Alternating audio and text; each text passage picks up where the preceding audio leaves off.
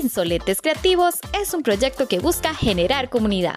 Hablaremos de temas de innovación, creatividad y emprendimiento. Son bienvenidos todos aquellos que quieran ser parte de esta nueva familia. Esta es una iniciativa de CD Radio, CDC y Phoenix. Hoy tenemos a una nueva insolente creativa, Rebeca Rojas. Ella es investigadora y estaremos hablando de su trabajo en bioluminiscencia. Bienvenidos.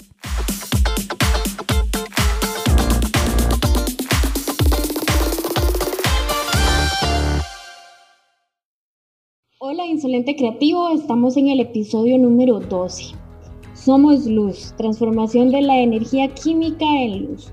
Para ello tenemos hoy a una nueva Insolente Creativa, Rebeca Rojas. Ella es investigadora, estaremos hablando de su investigación, bioluminiscencia y por supuesto que hoy estamos acompañándolos Leo, Roge y mi persona. Bienvenidos compañeros. Hola Insolente que nos está escuchando el día de hoy. Hoy tenemos un tema bastante bonito. Eh, personalmente lo he seguido desde hace, desde hace mucho tiempo y bueno, fue una de las propuestas que le hice al equipo. Y bueno, vamos a hablar sobre bioluminiscencia y todo lo que esto aplica para a nivel científico, investigación a nivel país. Eh, también le doy la, bienvenida a Leo, a Rebeca, que es la invitada de nosotros el día de hoy. Y bueno, eh, gracias, Chiro. Hola, ¿qué tal? Eh, insolentes y pues insolente, bienvenido a un nuevo capítulo. Eh, de verdad que tal como el capítulo de hoy se llama Somos Luz, pues quien nos escucha es nuestra luz para continuar acá en Insolentes Creativos y poder llevar muchísimo más y muchísimas ideas y sobre todo personas maravillosas como nuestra invitada de hoy. Rebeca, bienvenida. Buenos días, insolentes, una palabra bastante peculiar porque todos la conocemos. Así que todo honor de estar acá, de, ser luz. Eh, la gente me dice que yo les ilumino el camino y eso me agrada mucho. Así que comentarles el proyecto que tanto me gusta y me apasiona, para mí es un placer. Bueno, yo creo que así como, como suena de fuerte, ¿verdad? El ser insolente, yo creo que cuando a uno le dicen que, que una persona es luz, es bastante admirable, ¿verdad? Yo creo que esta investigación eh, y todo el trabajo que usted está haciendo, Rebeca, es, bien importante y por eso lo quisimos traer a Insolentes Creativos. Cuéntenos un poquito eh, para ir entrando ya en materia, ¿qué es bioluminiscencia? ¿Qué hace Rebeca? ¿De qué se trata su investigación? Y ahí vamos entrando en el tema. Bueno, empezando porque la palabra es un poco compleja de pronunciar, ¿verdad? Bioluminiscencia, le podemos decir biolumi, más facilito. Eso es simple, es la producción de luz de organismos vivos, ¿verdad? Que se da en dos ámbitos, en la parte terrestre, dominado por los insectos como las luciérnagas, los carbuncos, ¿verdad? O los hongos. Y en la parte marina tenemos eh, más amplio. Tenemos los organismos microscópicos, que son el plancton, que produce más oxígeno que los árboles, por ejemplo, que en un grano de arroz cabrían 100 organismos, para que tengan una idea Luego también está la parte bacteriana, que igual es microscópica. Luego hay organismos invertebrados como por ejemplo este, algunos calamares, medusas, pulpos, que tienen inclusive relación simbiótica con bacterias, es decir, que ellos tienen dentro de su cuerpo bacterias luminiscentes. Y luego organismos más, más, evolucionados, como por ejemplo el pez linterna, que es el que salió en Nemo, ¿verdad? Que tiene una lamparita, que es un pez de profundidad y que lo usa como para cazar. Eso para que entremos ya en materia de qué son, ¿verdad? Es una marina y terrestre. Ahora, ¿qué es el proyecto? El proyecto nace eh, muy curioso de, de, cuando terminé mi tesis, que fue la primera investigación a nivel, a nivel de Costa Rica de, de esos organismos luminiscentes de la parte del Golfo de Nicoya. Y la tesis se acabó y el proyecto se acabó. Y yo dije, esto no puede acabar aquí, esto es demasiado hermoso y tiene que continuar. Eh, entonces, una de las primeras fases fue investigar en qué otras zonas del país se da el fenómeno. Porque mi, mi respuesta, eh, o yo esperaba que, que fuera casi que nada, ¿verdad? Cuando yo empiezo a hablar con los pescadores, con las personas de las zonas costeras, resulta que yo me llevé, la que se sorprendió fui yo, porque me dijeron que era mucho más frecuente de lo que yo imaginaba. Las personas de las zonas costeras, ah, no, muchacha, es que vea, desde que yo camino, el mar se alumbra de noche. ¿Y cómo es posible que los que vivimos en, en, San José, en la, zona metropolitana, no sabíamos eso? Era quemar alumbra de noche. Entonces ahí nació esa parte que fue, que ahora se llama ciencia ciudadana, que es que, es que la gente le pita el miedo a la ciencia, ¿verdad? Que se involucre. Entonces ellos me hacen un reporte de donde han visto el fenómeno y así creamos la primera base de datos de Costa Rica que registra eventos de luminiscencia terrestre y marina. Y fue muy de la mano de la parte de la investigación, ¿verdad? Y luego en el camino se fueron acomodando también la parte de turística. ¿Por qué? Porque resulta que en Costa Rica lo han explotado turísticamente, pero no había un apoyo o, un encaminamiento para que ellos lograran hacer. Entonces esos son como los tres, rangos, los tres grandes ámbitos del proyecto. Este, este proyecto, bueno, a nosotros nos gusta muchísimo. Eh, Leo es, eh, perdón, Rogelio es arquitecto, yo también. Entonces, yo sí me puse a investigar un poquitito, porque, bueno, Biolume, como nos decías hace un ratito, uno lo escucha cuando va de paseo a la playa, ¿verdad? Que, que salen este, eh, tours para ir a ver el, en las orillas de la playa y todo esto. Pero me puse a investigar un poco, esto incluso va más allá de solo los animalitos y todo lo, que usted nos acaba de comentar, sino que también se puede utilizar en diferentes ramas, ¿cierto? Sí, correcto. está la parte turística, pero aparte de la parte turística también hay una parte holística, porque, porque no sé si alguno ha tenido la oportunidad de verlo, y eso es una vibra tan maravillosa que te da la naturaleza que te carga. Todos los turistas que van te dicen, yo salí renovado de ahí es que es una luz que realmente es, la luz de la vida, te ilumina el camino. Eh, eh, la experiencia de, porque yo estoy leyendo un poco de los, de los reportajes y de las, de las cosas que salen en Google, porque en realidad fue así, este, de la experiencia suya de esos 532 kilómetros para llegar a la isla del, del Coco, ¿cómo fue? Cuéntanos. Tocaste un tema muy sensible para mí. Eh, vamos a ver, cuando yo cumplí 15 años, yo dije, ¿qué quiere? Ir a buscar a la isla del coco. Lo que pasa es que en ese momento de ignorancia, yo asumí que se ponía el traje y se lanzaba al bote, ¿verdad? Sin imaginar que había que llevar un curso y todo. Cuando mi mamá se empiezan a investigar y mi padre empiezan a investigar, ah, no, mamita, es que tiene que pagar el curso de buceo y eso vale 8 mil dólares, ¿verdad? O sea, olvídese, olvídese. Y entonces, bueno, al final eh, lo que me llevaron fue a San Andrés, que en ese momento estaba muy famoso, ¿verdad? Y bueno, entonces yo casi que me había olvidado de eso. Resulta que cuando ya investigo como tal, se el proyecto como tal, conozco al guardaparque Heiner, Heiner Golfín, el que guardaparque la isla de Coco. Y entonces en una charla, en la una, recuerdo, él habla el panel y dice, es, aquí está el Parque Nacional abierto para las investigaciones que ustedes quieran hacer. Y yo dije, aquí está mi oportunidad entonces yo le escribí y le dije, vea, yo tengo un proyecto así, así, así, eh, no se sabe absolutamente nada, yo he escuchado que la isla hay luminiscencia, y entonces me dice, sí señora, eh, veámonos tal día, ¿verdad? Y así fue. Entonces pasamos todo el protocolo, porque hay que hacer todo, este, unos protocolos para ir al coco, ahora que se apretaron un, certificado de salud, porque ya estamos a muchas distancia de, de, la costa, ¿verdad? Ahí no hay paramédicos, ahora sí hay, antes cuando yo fui no había.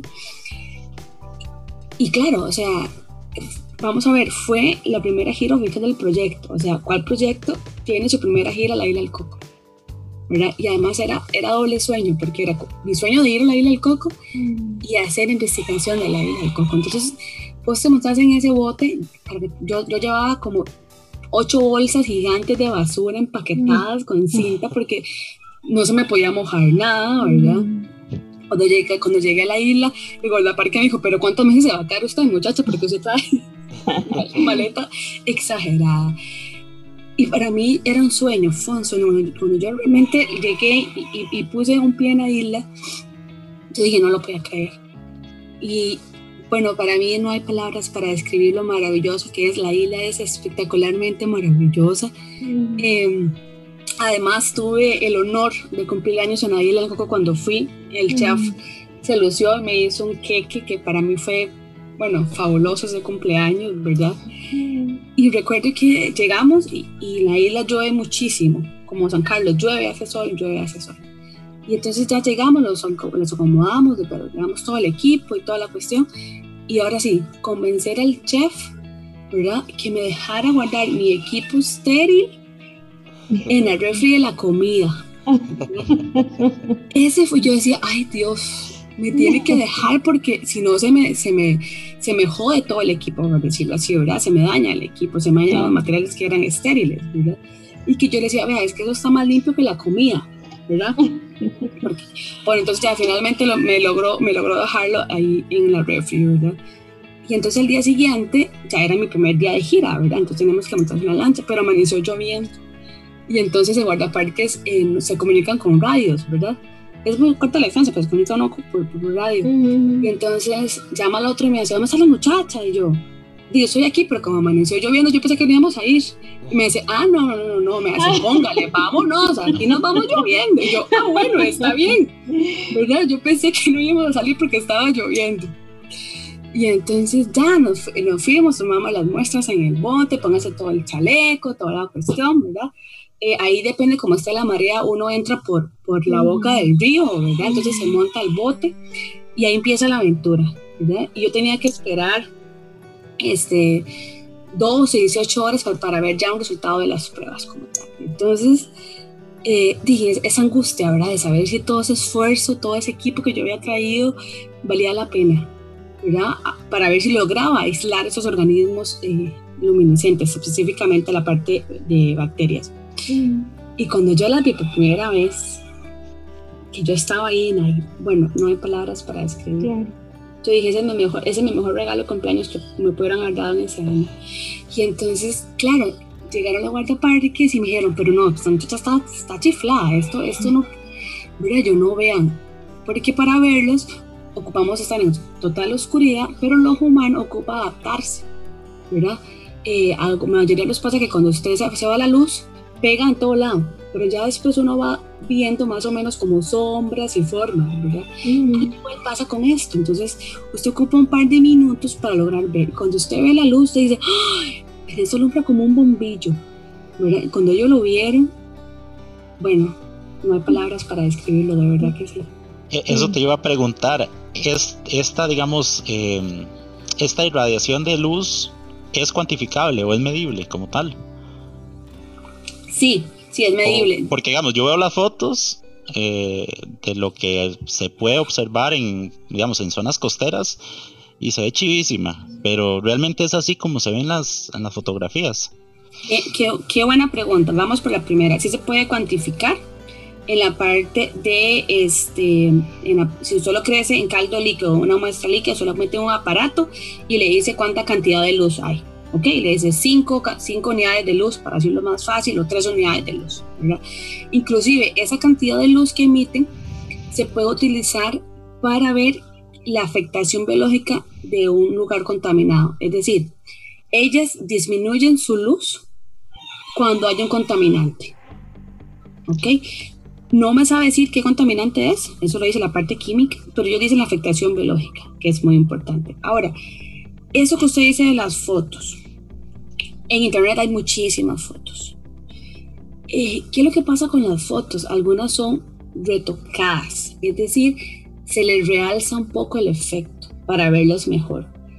Pero eso no implica que todas sean falsas, ¿verdad? O que todas las veces que usted lo vaya a ver, lo vea igual que la foto. Eso varía muchísimo de acuerdo a la condición de la playa, la cantidad de luz que haya en ese momento, eh, cómo estén los organismos que lo están produciendo en ese momento, si estaban bastante fuertes o si estaban un poquito más débiles, por ejemplo, si había este, rayerías, ¿verdad? O relámpagos que, que emiten luz, entonces no lo puedes ver. La persona, muchas personas lo ven azul, otros lo ven verde, otros lo ven blanco. Entonces mm. depende de muchos factores, pero sí se puede ver como se ven las fotografías. Se lo puedo asegurar. Y, y, y en este caso, e, este, vamos a ver, este fenómeno se puede eh, contener. Porque yo estoy investigando, hay una startup francesa que se llama Glowy y ellos lo que están proponiendo es crear eh, dispositivos como lámparas, por así decirlo, que contengan eh, estos microorganismos y que a través de ellos se pueda generar el fenómeno, ¿verdad? Entonces, mi pregunta sería, ¿se podría contener en, no sé, en infraestructuras o en, en contenedores ya fabricados. Excelente pregunta. Sí, Europa está liderando esa investigación. Eh, la idea es usarlo para iluminar ciudades, ¿verdad? En vez de usar lámparas, usar esto. Eh, por ejemplo, usarlo para iluminar el árbol de Navidad. Eh, usarlo como peceras, por ejemplo, hay sobres que venden, que usted, lo, que usted lo, lo mezcla, ¿verdad? Los sobres y ilumina la pecera. Entonces, sí, la idea es usarlo para eso y muchísimas más aplicaciones. También la parte médica tiene aplicaciones médicas.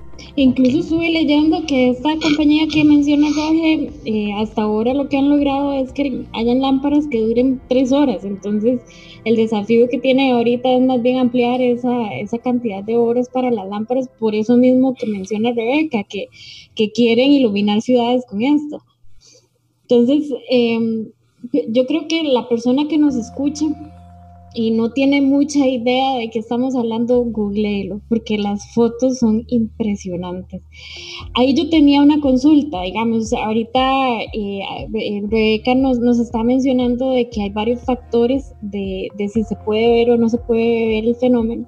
Entonces me imagino que va a haber veces en las que nos están, en las que podría verse y momentos en los que no, es así.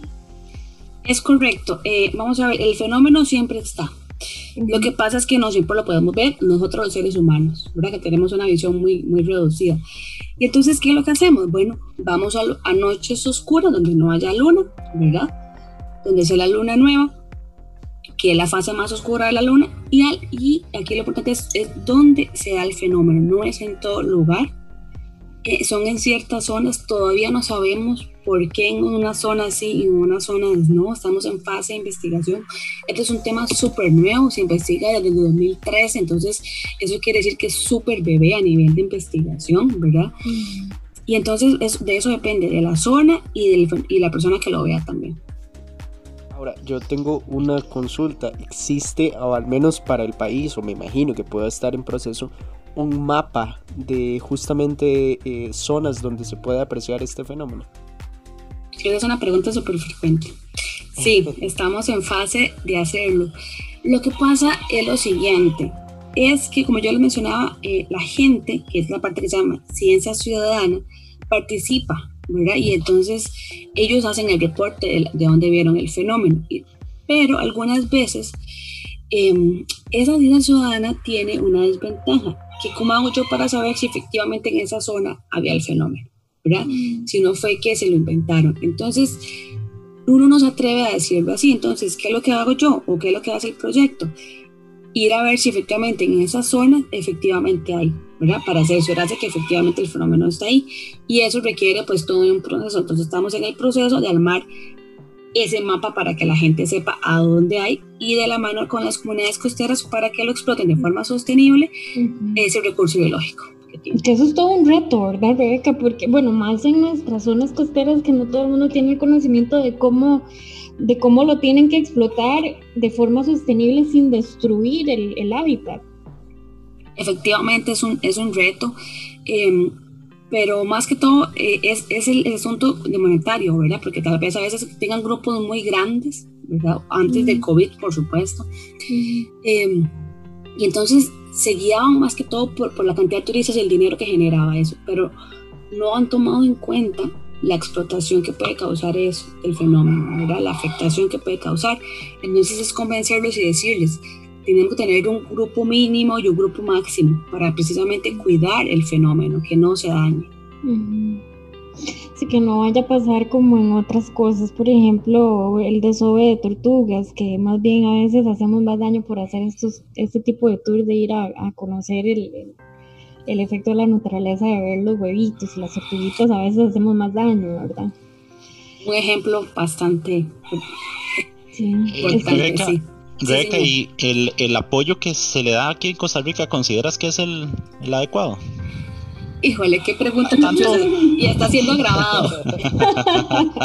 Yo sabía. No, pero, por ejemplo, no solamente, digamos, para tu proyecto o tu, tu, temática como tal, sino para cualquier otro proyecto de investigación, desde un punto de vista de, una científica, ¿verdad? Y lo hemos visto ahora en la importancia de todo lo que ha surgido en torno al, a la emergencia sanitaria en la que estamos viviendo. Entonces, por eso te pregunto, porque, porque me, se me vino a la mente esa consulta. Ok, vamos a ver. Eh, si hay apoyo, pero no el que uno desearía. El suficiente. No el suficiente. Y, y, y, me pasa particularmente a mí, ¿por qué? Porque trabajo con organismos que la gente no ve, ¿verdad?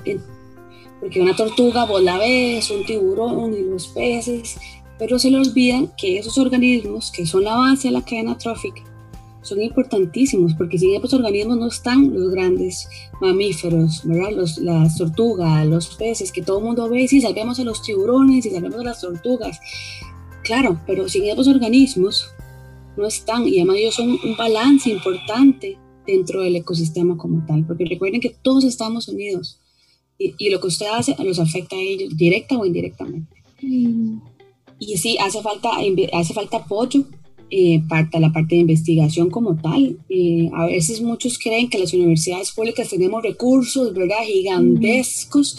Y la verdad no es esa, son recursos muy limitados. Yo les puedo decir que los proyectos normalmente, para que tengan una idea, tienen un presupuesto de 300 dólares para comprar reactivos al año o 300 dólares para reactivos al año.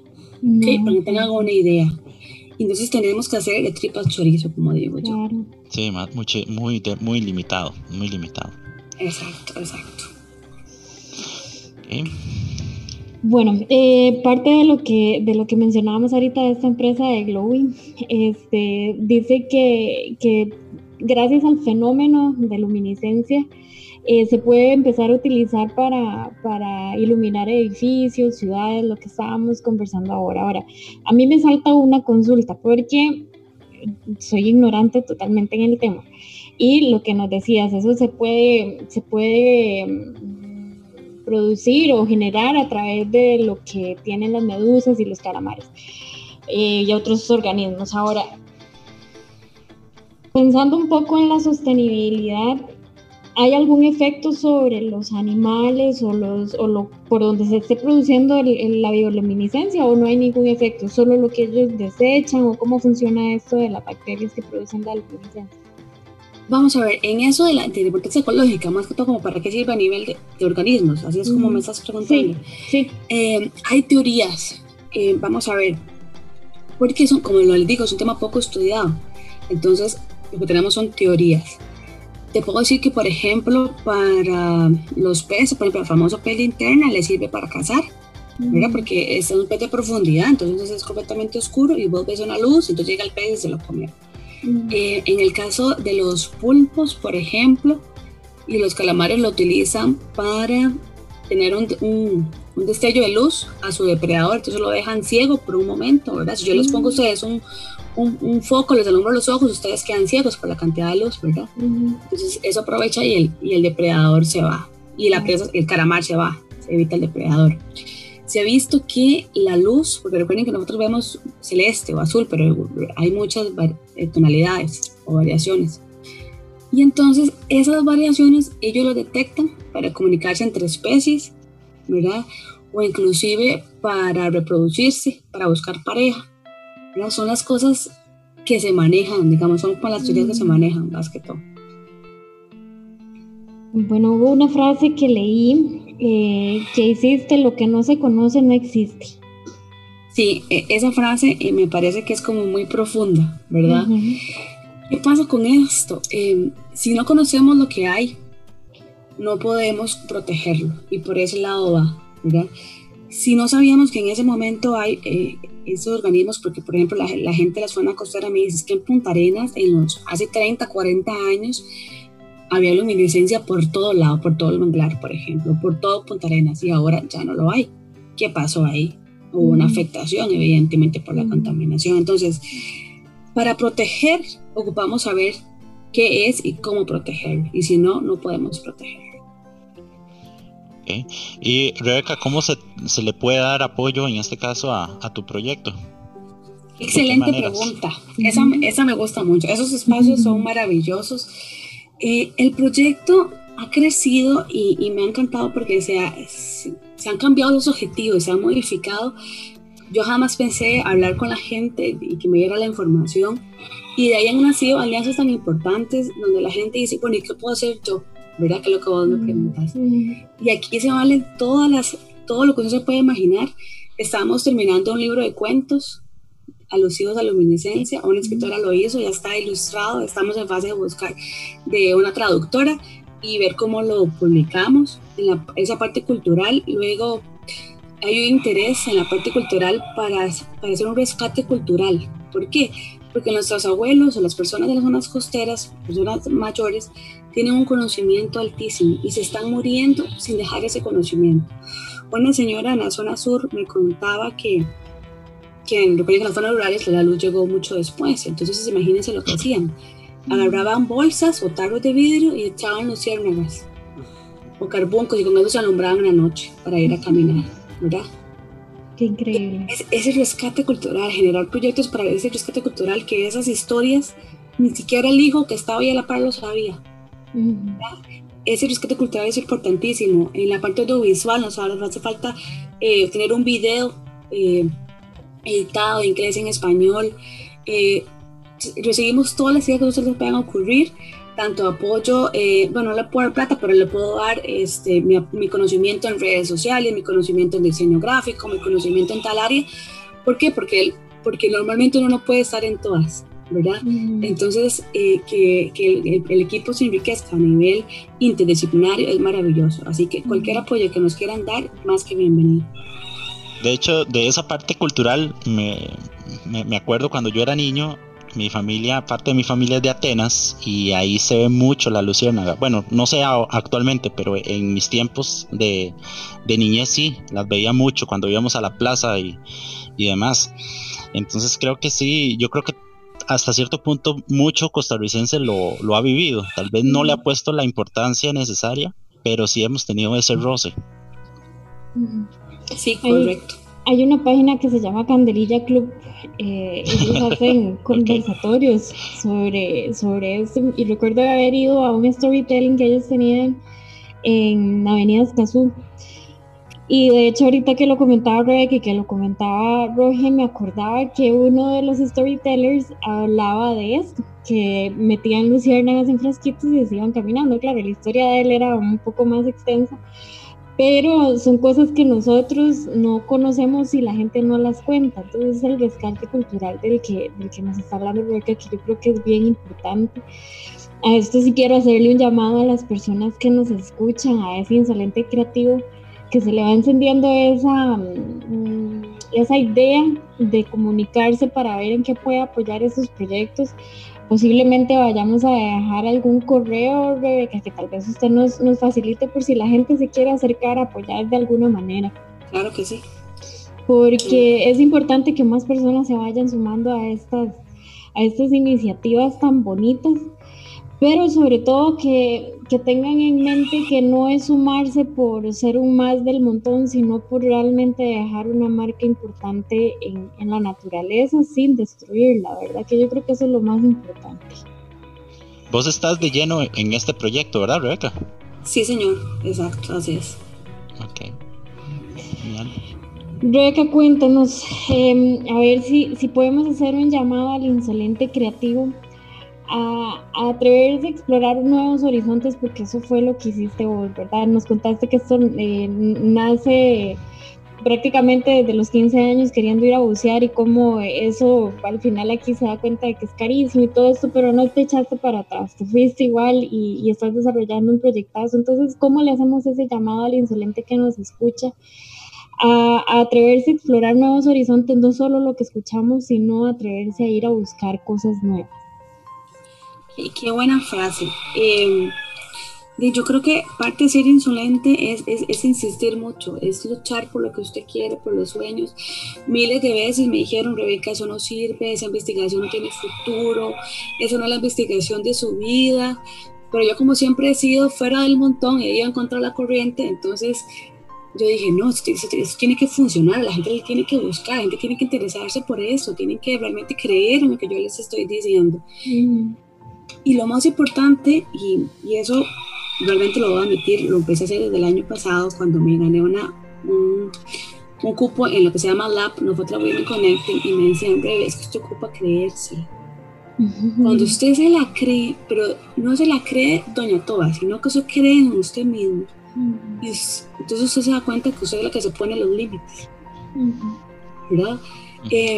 Les cuento, antes de que el COVID viniera estaba muy emocionada porque iba a ir a representar el país en un congreso internacional con la Sociedad Científica Luminiscente en España y en Portugal. Ah. Sin, embargo, sin embargo, COVID me lo robó de momento. cólera. Pero es eso, es, seguir, es insistir. Eh, yo trabajo sábados, domingos, en las noches, en la madrugada, y todo el mundo me dice, pero eso no sirve de nada. No, sí sirve. Sí sirve porque aquí hay un potencial altísimo. Mm. Cuando usted cumple y trabaja con amor y con pasión, la vida se encarga de ponerle personas en el camino que te van a, seguir alumbrando el camino, Y que tengan esa misma perspectiva. Entonces es absolutamente maravilloso. Desafíos, Rebe, porque, bueno, yo estoy en la parte de la investigación en sedes Don Bosco y uno de los desafíos que, que yo puedo mencionarle en la parte de arquitectura y diseño gráfico, que es mi área, este, es difícil hacer investigación porque en el caso mío ya es, un criterio muy personal. Eh, investigar no es solo llegar y leer, sino que también es probar y que de error, que la gente diga eso no sirve o eso ya existe o para qué está haciendo eso, eso no sirve de nada esos son de los desafíos que yo siento que la investigación trae más, porque investigar es abrir campo en, en, áreas mm, no trabajadas, ¿verdad? Entonces, ¿qué desafíos has encontrado? Híjole, demasiados desafíos, de, eh, encontrar quién me apoyara, ¿verdad? Con la parte eh, de materiales. Cuando fui a leer el coco, por ejemplo, que todavía no trabajaba en la UCR, entonces tuve el apoyo. Eh, de personas maravillosas, de la que ahora es, la que ahora es mi jefa, el actual de, decano de la Facultad de Microbiología, y yo decía, yo tan chiquitita, el decano de la facultad me dice que necesita para ir al ¿verdad? Y otros investigadores, y yo decía, no, esto, esto, esto, es un sueño, ¿verdad? estoy soñando.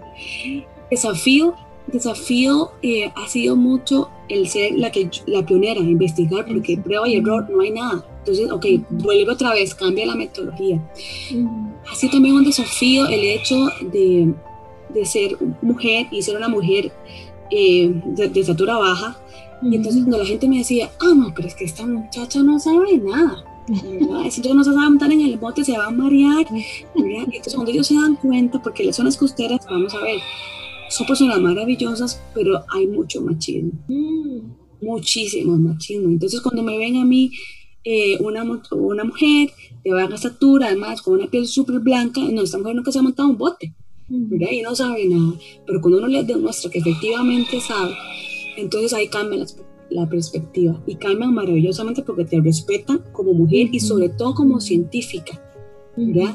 Que vos tenés un, un, sos profesional y les das las respuestas como tiene que ser. Entonces te ganas el respeto de ellos.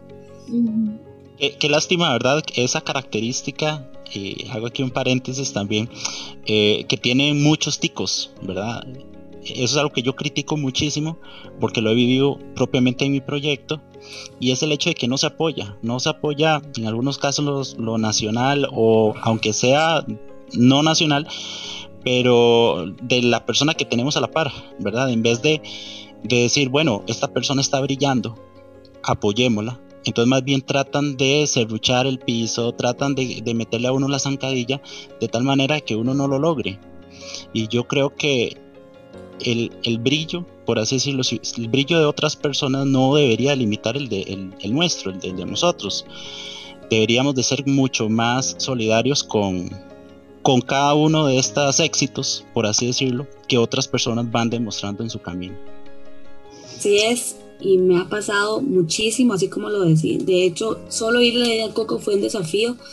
Eh, tuve que romper demasiados mitos, superar demasiados obstáculos para que me dejaran ir a leer el coco y hacer una investigación. Y actualmente, como eso decís, eh, es que Ruebe, ¿verdad? Eh, presentó aquí, presentó allá, pero no ven todo el esfuerzo que significa, ¿verdad?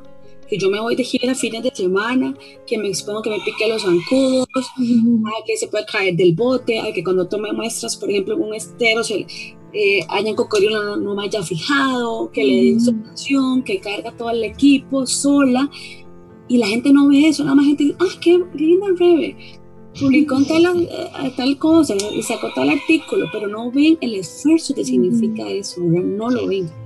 Hay todo un trabajo detrás, hay estudios detrás, hay una quemada de pestañas detrás, ¿verdad? Que la gente no toma en cuenta. Esto quiero meter una cuñita que tocaste de...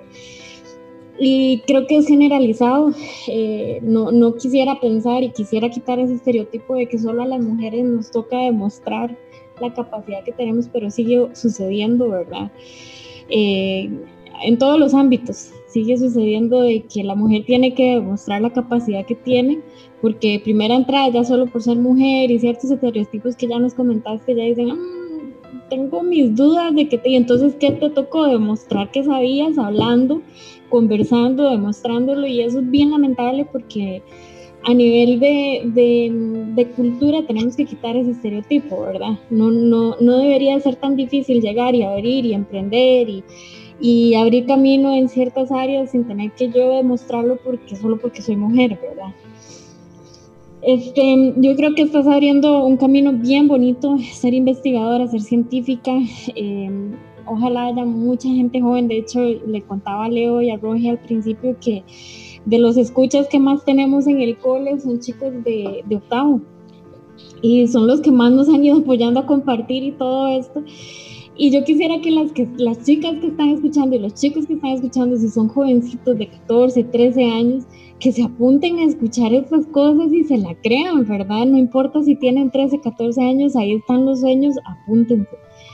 Sin em, tener en cuenta lo que les digan, es importante seguir los sueños. Estas son las notas creativas del podcast de hoy. La producción de Luz de Seres Vivos, eso es, Biolumí, el proyecto continúa para encontrar más lugares en Costa Rica donde se encuentra este fenómeno.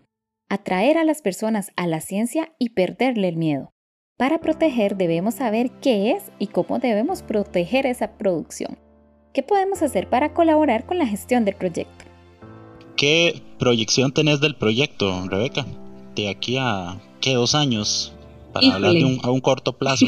Obviamente, ahora nos estabas comentando que hay todo un tema de, apoyo en algunas áreas, como esta literatura que me estabas mencionando y demás. Pero, digamos que los más puntuales. que vos digas. Sí, que vos digas, necesitamos hacer esto, esto para crecer.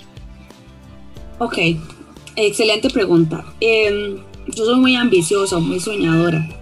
Entonces, a dos años es tener eh, ya mapeado los sitios del país a donde se van. Eh, tener aislamientos e identificar los organismos de la mayor parte que se pueda del Pacífico y del Caribe, que ha sido un mito que en el Caribe no hay. Tener el registro fotográfico del Caribe, que no tengo ninguno, solo, solo del Pacífico. Eh, tener una red de alianza en, la parte, en las comunidades costeras para que entre todas ayuden y que mi experiencia les sirva y mis errores les sirvan a ellos y que logren estar de forma turística, de forma sostenible, tanto en el Pacífico como en el Caribe, y haber logrado ir a ese Congreso Internacional representando al país en la Sociedad Científica de, Bioluminescencia. Eso por un lado, otro, otro de mis sueños es construir o crear una empresa meteorológica marina con sede en Punta Arenas, que logre generar empleo, que, lo, que se logre generar un producto a partir de esto de forma sostenible con sello costarricense. Pero eso es un sueño bastante grande. Bueno, pero no imposible. Creemos que sí lo vas a lograr. Pero no imposible.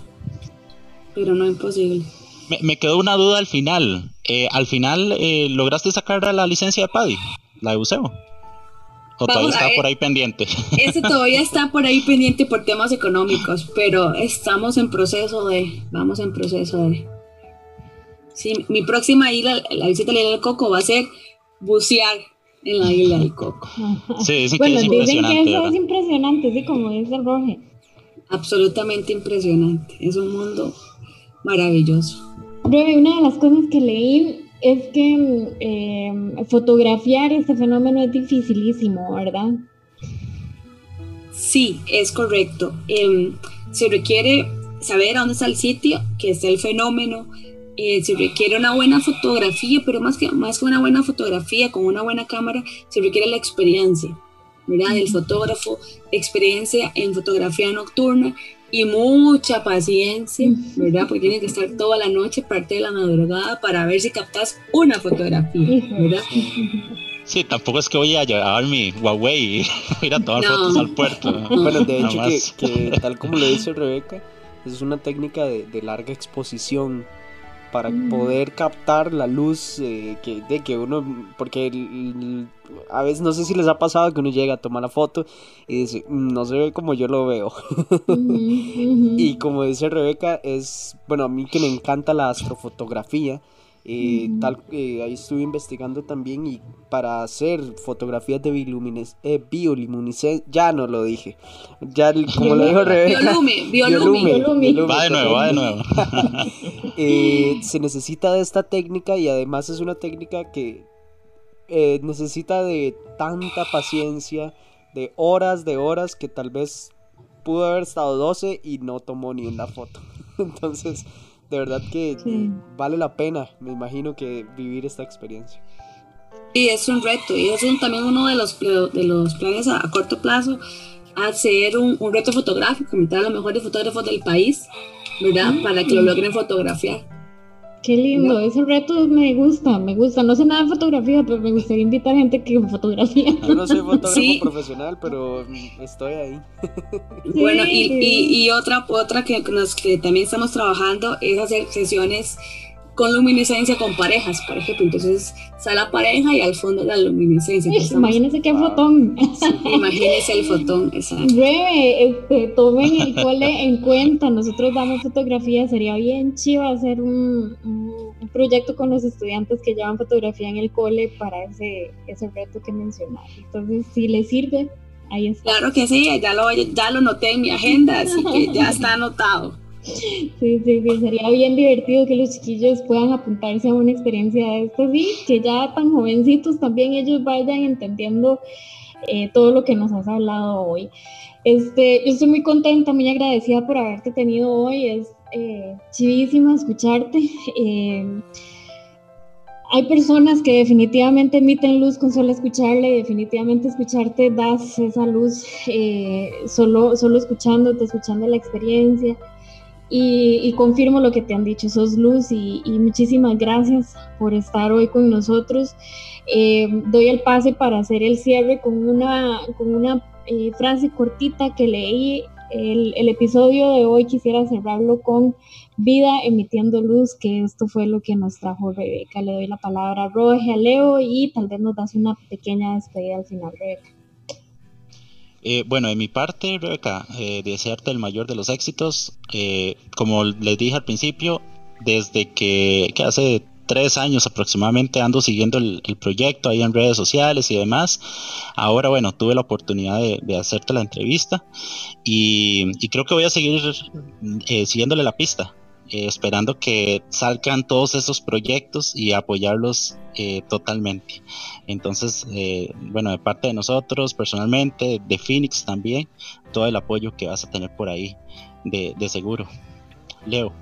Rebeca, muchísimas gracias. Ya lo dijo Shir, me, me robó las palabras que de verdad, tal como usted, sepamos ser luz para quienes están a nuestro alrededor y Creo que esta es la metáfora más bonita que se puede hacer con respecto a esta investigación que sobre todo ha sido parte eh, de usted, me imagino, parte de su corazón que va ahí en esa investigación.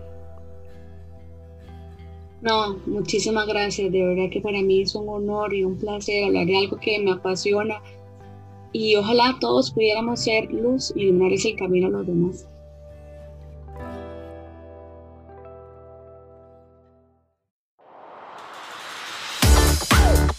En el próximo episodio, Insolentes en dos ruedas. El cambio cultural a nivel país es necesario para encontrar en el transporte alternativo soluciones para muchas problemáticas como lo es la contaminación.